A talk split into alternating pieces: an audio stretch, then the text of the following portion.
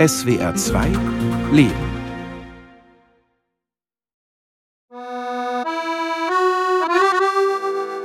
Ein alter DIN A4-Ordner aus meiner DDR-Schulzeit.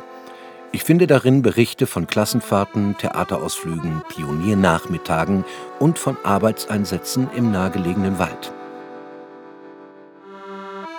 Am 8. und am 9. Mai 1978 trafen wir uns um 14 Uhr zum nächsten Arbeitseinsatz im Wald. Dabei sollten auf der freien Fläche, die wir geräumt hatten, wieder neue Bäume gepflanzt werden. Am 23. und am 24. Mai 1978 säuberten wir eine kahle Fläche von Ästen, Zweigen und kleinen Baumstämmen. Der letzte Herbststurm hatte hier viele Fichten umgeworfen. Die kleinen Fichten, die wir damals pflanzten, sie sind heute verschwunden. Werner Gutbier war hier Revierförster und ist jetzt im Ruhestand. Ich bin nun schon 83 Jahre alt. Ich beschäftige mich als Rentner sehr viel noch im Wald. Wir haben ja damals eine andere Forstwirtschaft betrieben, als heute ist. Wir haben die Kahlschlagwirtschaft gehabt. Und zwar, wenn die Fichte 100 Jahre alt war, wurde ein Kahlschlag gemacht, der aber nicht größer sein durfte als zwei Hektar. Und auf dieser Kahlfläche wurde dann neu gepflanzt, meistens wieder Fichte. Um herauszufinden, ob man auch was anderes pflanzen könnte, entwickelte Werner Gutbier die Idee zu einem ganz besonderen Projekt, dem Öko-Camp. Und das beschäftigt ihn heute noch. Da bin ich also jede Woche mindestens einmal oder zweimal, um dort nach dem Rechten zu sehen und Führungen durchzuführen. Ich möchte mehr darüber wissen. An einem warmen Oktobertag haben wir uns zu einem Rundgang durch den Ökokamp verabredet. Der Weg dorthin führt uns mitten durch Werner Gutbiers ehemaliges Forstrevier. Es liegt unweit der kleinen Stadt Hasselfelde auf der Harz-Hochebene. Lasttragende Baumarten, hier steht also alles drin, was äh, für die Vögel besonders. Rechts und links schweift mein Blick über scheinbar endlos kahle Flächen. Hier stand bis vor kurzem ein ausgewachsener Fichtenwald. Der Forstbetrieb Oberharz, der hat 20.000 Hektar Wald. Von den 20.000 Hektar sind jetzt bereits ca. 14.000 kahl. 14.000 sind nicht mehr bewaldet. Also von der Fichte steht nicht mehr allzu viel. Die Fichte hat eben doch den Nachteil, dass sie leicht trocken wird, weil die so eine flache Wurzel hat. Und bei der Trockenheit, die wir hatten in den letzten Jahren, ist es eben dann so, dass die zu wenig Wasser bekommen hat, die Fichte. Und wenn sie wenig Wasser hat, kann sie auch ihre Abwehrkräfte, das ist Harz dann, nicht mehr produzieren. Der Borkenkäfer wird ja abgewehrt durch Harz von der mhm. Fichte. Wenn er also ein Loch bohrt, kommt Harz raus, aber es ist kein Harz mehr rausgekommen, weil die Fichte zu wenig Wasser hatte. Konnte das nicht mehr funktionieren. Und der Borkenkäfer hat eben großflächig im ganzen Harz praktisch die Fichte zum Absterben gebracht. Schließlich erreichen wir einen nahegelegenen Buchenwald. Die Laubfärbung ist bereits im vollen Gange und lässt die Baumkronen in rot-goldenen Farben erscheinen. Auf den ersten Blick scheint der Wald hier noch in Ordnung zu sein. Der Borkenkäfer geht aber nicht in die anderen Baumarten, also Laubholz sowieso nicht, aber in anderen Baumarten auch nicht, wie Lerche oder Weißtanne, sondern die haben wieder andere Käfer, die dort diese Baumarten befallen, aber die sind in der Vermehrung nicht so stark wie der Borkenkäfer bei uns. Wir erreichen einen kleinen Seitenweg und stehen vor unserem Ziel. Hier war früher ein Pflanzgarten, also da sagt man Kamp dazu mit K geschrieben. Hier hat man angezogen Fichte für die Oberförstereien Hasselfelde und Beddingstein. Als man die Kämpe hier stillgelegt hat und woanders große Camper gebaut hat, habe ich dann 1992 die Idee gehabt, hier diese vielen Baumarten, die ich hier anpflanzen habe lassen, zu besorgen. Und da ist der Eco-Camp entstanden. Vor genau 30 Jahren ließ Werner Gutbier hier 86 verschiedene Baum- und 20 Straucharten anpflanzen. Die Idee für dieses Projekt formulierte er in einem Buch über den Öko-Camp so. Die heutigen Wälder zeigen die Bevorzugung der Fichte. Wichtige Begleitbaum- und Straucharten wurden viele Jahrhunderte lang zurückgedrängt und hatten kaum eine Chance in unseren Wäldern.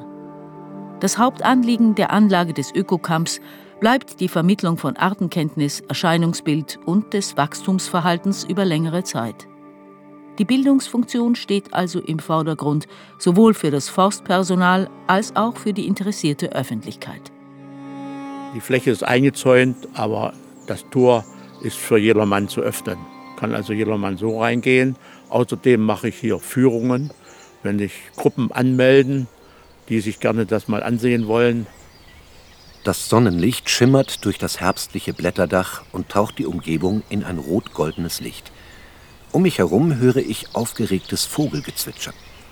Fast fühle ich mich, als hätte ich ein verloren geglaubtes Waldparadies betreten. Man lernt in dem Gehölzgarten Ökokamp, wissenschaftliche Bezeichnung Arboretum, das Jugendstudium der einzelnen Arten kennen mit der Belaubung bzw. Benadelung, der Wuchs, Blüten- und Fruchtform. Man erhält, wenn man so will, eine gewisse Kenntnis von den in unserem Raum wachsenden Baum- und Straucharten. Ich habe ja auch lange überlegt, wie kann man das nun nennen? Und da bin ich auf den Begriff Ökokamp gekommen. Öko heißt für mich Ökologie, Abkürzung. Und Öko heißt für mich aber auch Ökonomie. Beide sind in dem Ökokamp vereint. Die Ökonomie und die Ökologie.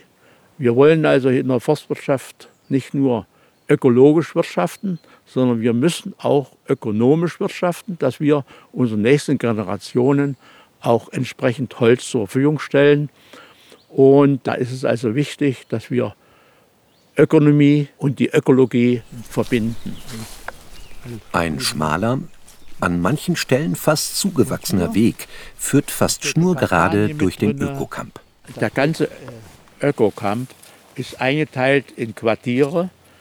Ich habe hier acht verschiedene Quartiere und jedes Quartier hat besondere Eigenart, wo die Baumarten, die da stehen, zu dem Quartier passen. Also ein Beispiel, das erste Quartier heißt Nadel- und Laubbaumarten, Mittelgebirge.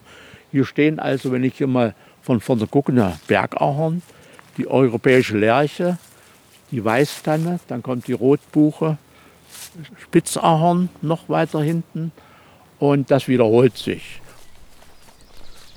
Und auf der anderen Seite, hier haben wir ein Quartier, da habe ich die Baumarten fürs Flachland, Esche und die Birke. Da gibt es zwei verschiedene Arten, die Moorbirke und die Gemeinebirke. Dann steht hier die Stieleiche, Traumeiche, Linde, Sommerlinde und Winterlinde. Hier haben wir noch die Weißbuche und dann stehen noch einige, einige Kiefern. Im Flachland ist ja die Kiefer der Brotbaum und bei uns hier im Mittelgebirge ist die Fichte der Brotbaum mhm. gewesen. Die Liebe zum Wald und zur Natur bestimmte Werner Gutbiers Leben von Kindheit an. Also ich bin ja geboren in der Nähe von Reichenberg. Heute heißt es Liberec. 1939, da war es also Deutsch. Ich habe im Isergebirge gewohnt, da war ja viel Wald. Mit sechs Jahren konnte ich schon Skifahren, weil hinter uns schon Berg war. Und da bin ich dann mal runtergerutscht. 1945 mussten etwa drei Millionen Deutsche ihre Heimat im Gebiet der heutigen Tschechischen Republik verlassen. Unter ihnen befand sich auch die Familie Gutbier aus dem Isergebirge. Wir waren insgesamt drei Kinder, hatten eine Schwester, die ist jünger, mein Bruder ist älter und meine Mutter, mein Vater war ja im Krieg. Ne? Und als wir die Heimat verlassen mussten, als Heimatvertriebene, schon im Juni 1945, war ich ja erst sechs Jahre alt. Über Umwege dann sind wir gelandet im Kreis Köthen und da war praktisch Schulanfang. Aber in diesem Jahr hat man mich in so einer Zwischenstation, bevor man nach Kreis Köthen hinkam, hat man mich nicht aufgenommen in der Schule. Der Bürgermeister hat gemeint, welche, die hier zugezogen sind, die brauchen wir nicht aufnehmen in der Schule. Deshalb bin ich nicht in die Schule gekommen. Das hat ein bisschen geprägt, oder? Naja, das war schon schlimm. Und mein Bruder hat mir dann auf dem Schiefer, einem Dachziegelschiefer, äh, schon gelernt, wie ein A aussieht. Und das habe ich dann nachgemalt. Wir sind dann gelandet in Gröbzig. Gröbzig, kleine Stadt.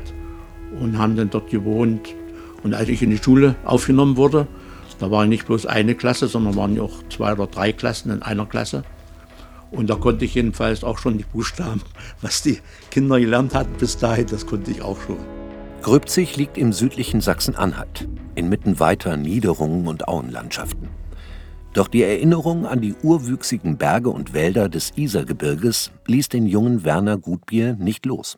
Ich habe immer so, als ich dann so 14 Jahre alt war, gedacht, du müsstest mal einen Beruf lernen, wo du mit dem Wald wieder was zu tun hast, ja.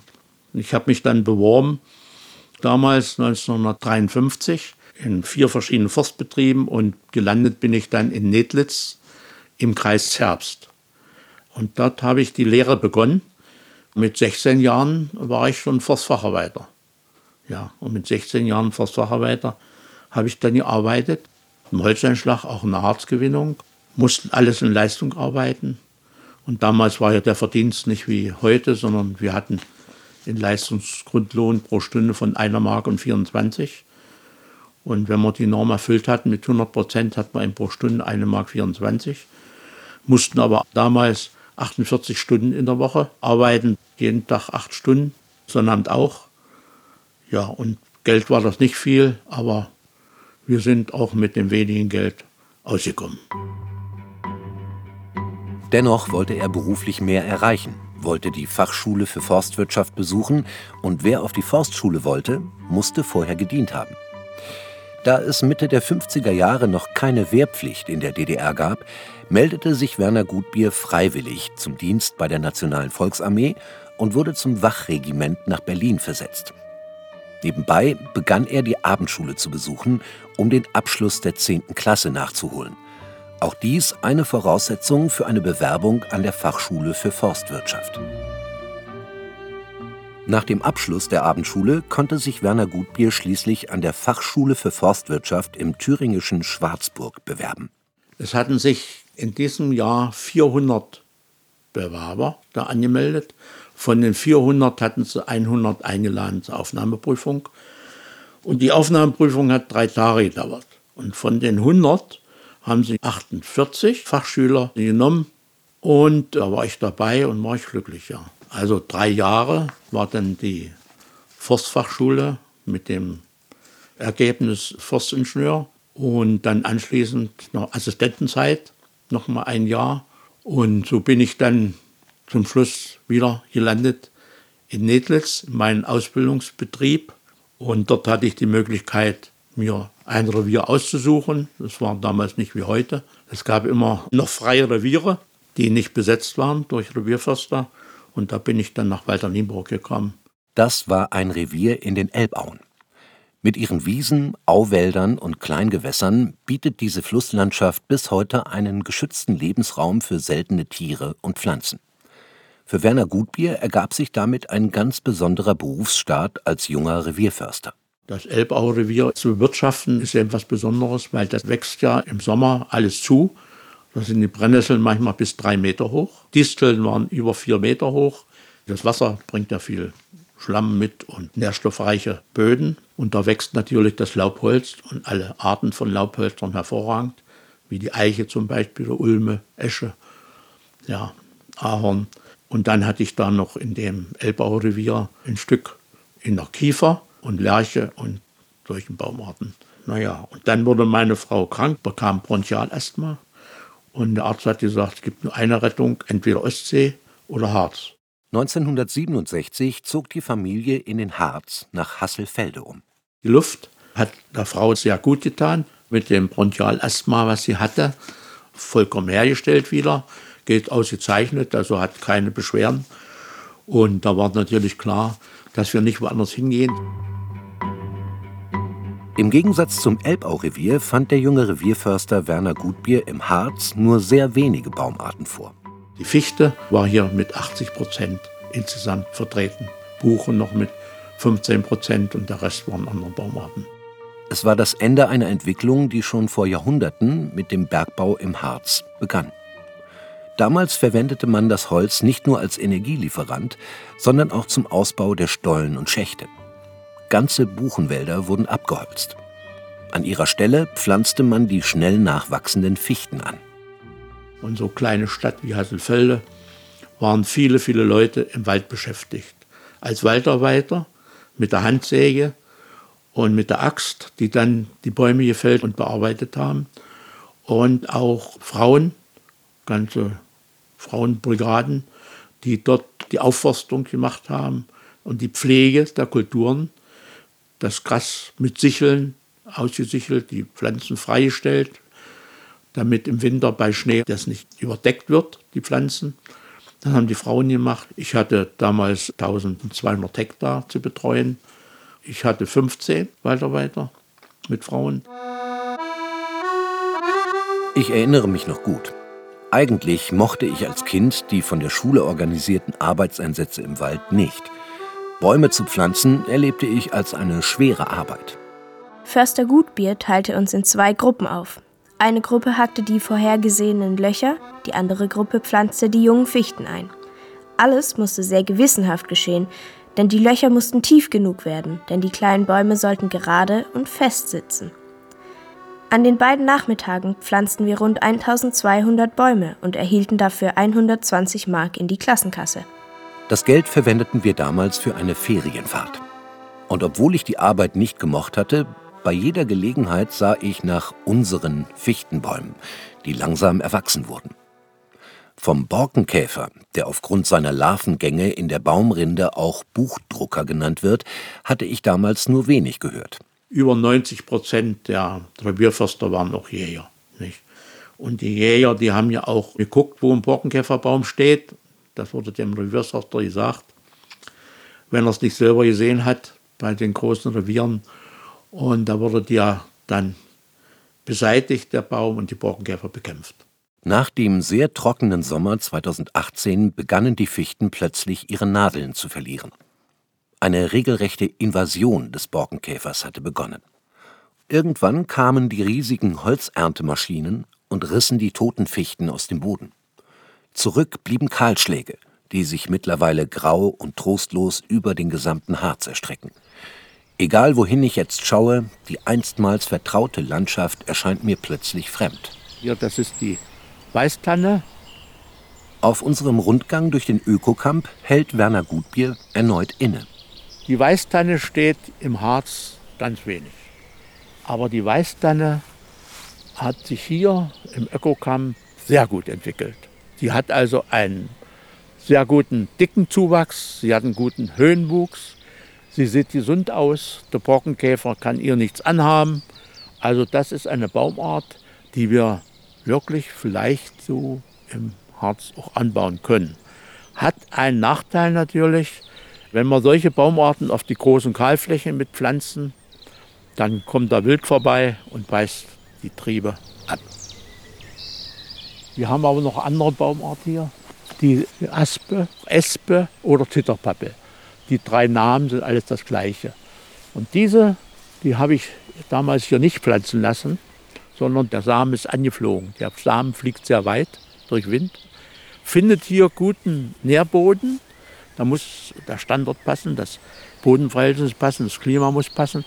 Und dann siedelt die sich an. Und dann siedelt die sich so gewaltig an, dass ich heute sagen muss, wir suchen hier eigentlich nach neuen Baumarten auch, nach anderen Baumarten für die großen Flächen, um die aufzuforsten. Ich sage dazu, die Aspe wäre eine Baumart, die man damit pflanzen kann. Ende der 80er Jahre begann er, die Welt zu bereisen. In Sibirien, so sagt er mir, habe er ebenfalls ganze Aspenwälder gesehen. Ich bin immer einer gewesen, der wollte viel sehen, kennenlernen und war immer neugierig. Und ich wollte früher schon zu DDR-Zeiten so mal weitreisen nach Vietnam und, und solche Länder, wo es vielleicht eventuell möglich war. Aber ich wollte auch noch Zusatzstudium machen für Tropen, aber da haben sie mich nicht angenommen, weil ich reisen wollte. Und das ging alles nicht. Und dann kam kurz vor der Wende eine Reise nach Sibirien und die war möglich und das habe ich auch gemacht mit meiner Frau und war dann äh, 10, 14 Tage so in Sibirien äh, bis zum Baikalsee und Irkutsk und so weiter.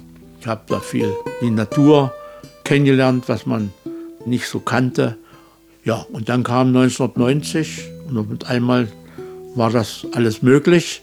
Und da sind wir eben dann in Kanada gewesen, Wohnmobil gemietet dort und dann drei Wochen mit dem Wohnmobil. Und ich glaube, wir hatten sieben verschiedene Nationalparks, die wir uns angesehen haben gezielt immer Nationalparks. Und da habe ich natürlich viel auch kennengelernt über Wald wieder und Wild und die Bewirtschaftung und wie das vor sich geht. Auf unserem Rundgang bleibt Werner Gutbier vor einem Mammutbaum stehen. Der Mammutbaum, 1000 Jahre wird er alt und auch darüber noch. Und er ist ja da in den USA zu Hause. Da gibt es ja unheimlich dicke Exemplare, viele Touristen, die sich das ansehen. Gehört damit zu den sehr schnell wachsenden Baumarten? Ja, der Mammutbaum bei uns hier, der gehört zu den schnell wachsenden Baumarten tatsächlich, ja. ja. Der Mammutbaum hat natürlich hier ein unheimlich gutes Höhenwachstum und Dickenwachstum. Das ist der zweitstärkste Baum vom ganzen Ökocamp, von den ganzen Baumarten. Wir haben ja jetzt im Ökocamp äh, zwölf Baumarten durch die Trockenheit und Käfer verloren. Und an dem Mammutbaum, da geht kein Insekt ran. Der steht also da wunderbar und wächst auch wunderbar. Also ist so, dass der Mammutbaum, weil keine Insekten sich da aufhalten können, gibt es auch, wo es die Bäume gibt, in der Vielzahl gibt es auch keine Vögel. Das hängt so zusammen. Wenn es keine Insekten gibt, gibt es auch keine Vögel. Also wir sind nicht dabei, jetzt Mammutbäume großflächig anzubauen. Aber wenn jemand in seinen Garten oder was weiß ich, irgendwo im Wald mal fünf Mammutbäume irgendwo hinpflanzt, dann ist das auch in Ordnung. Ein Wald ohne Insektensummen und Vogelgezwitscher. Was für eine traurige Vorstellung. Es ist ja nicht so einfach bei anderen Baumarten zu nehmen und da irgendwo rein zu pflanzen. Die Örtlichkeit gibt so viele Möglichkeiten.